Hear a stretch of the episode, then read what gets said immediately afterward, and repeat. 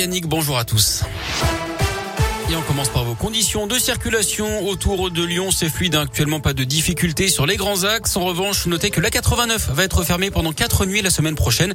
Plus précisément, ce sont les trois tunnels situés entre Balbigny et Lyon qui font l'objet de travaux de maintenance. Les nuits de lundi et mardi en direction de Lyon, les nuits de mercredi et jeudi dans l'autre sens. Des déviations seront mises en place. Vous retrouvez plus d'informations sur radioscoop.com. L'actu à Lyon aujourd'hui, c'est le verdict attendu dans le procès pour féminicide aux assises, celui du meurtrier présumé de Laura 22 ans. Elle avait été battue à mort par son ex-compagnon qui la contraignait également à se prostituer. C'était en mai 2019 dans le 8e arrondissement. La victime avait reçu une quinzaine de coups à la tête. Le légiste avait également relevé 78 lésions sur son corps. L'avocat général a requis hier 18 ans de réclusion criminelle d'après le progrès. Des policiers pris à partie à Lyon alors qu'ils intervenaient pour des feux de détritus volontaires sur la voie publique mardi soir. Ils se sont retrouvés face à une vingtaine d'individus hostiles à leur présence.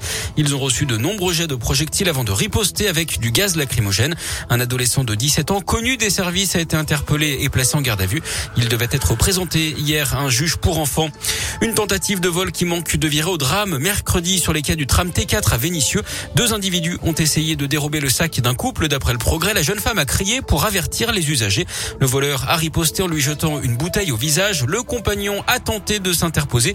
Il a reçu des coups de poing et est tombé au sol. Il a ensuite été blessé d'un coup de couteau au bras.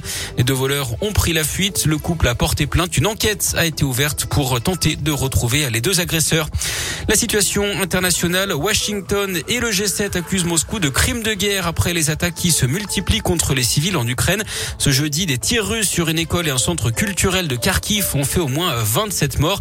Des combats ont également été signalés en centre-ville de Mariupol, la ville du Sud assiégée par les forces russes. Des explosions ont également retenti dans le centre-ville de Kiev, la capitale, ce matin. Notez qu'Emmanuel Macron a appelé le président ukrainien Zelensky hier. Il a assuré du soutien de la France en matière d'aide humanitaire et de défense. Du sport du foot, qui pour affronter l'OL en quart de finale de Ligue Europa? Réponse en début d'après-midi avec le tirage au sort à partir de 14h. Des Lyonnais qui croiseront les doigts pour éviter euh, Barcelone ou encore Leipzig. Les Lyonnais qualifiés après leur match nul à partout contre Porto hier soir à Dessine. But de Dembélé côté euh, lyonnais avant l'égalisation portugaise en première mi-temps. Des Lyonnais qui vont d'ailleurs enchaîner un dès dimanche avec un déplacement à Reims à 17h05. Ce sera pour la 29e journée de Ligue 1. Les filles, elles jouent à Dijon ce soir en championnat à 18h45. En basket, deux défaites pour l'Asvel hier en Coupe d'Europe, celle des garçons au Real Madrid en Euroleague 70 à 58 et puis celle des Lyon en quart de finale d'Eurocoupe, défaite à Mersin en Turquie 82 à 68. Et puis avis aux fans de musique, c'est parti pour la billetterie du concert des Stones, c'est le 19 juillet prochain à l'OL Stadium. Deux dates hein, seulement en France avec celle au Stade de France. Le prix des places, il est compris entre 90 et 300 euros.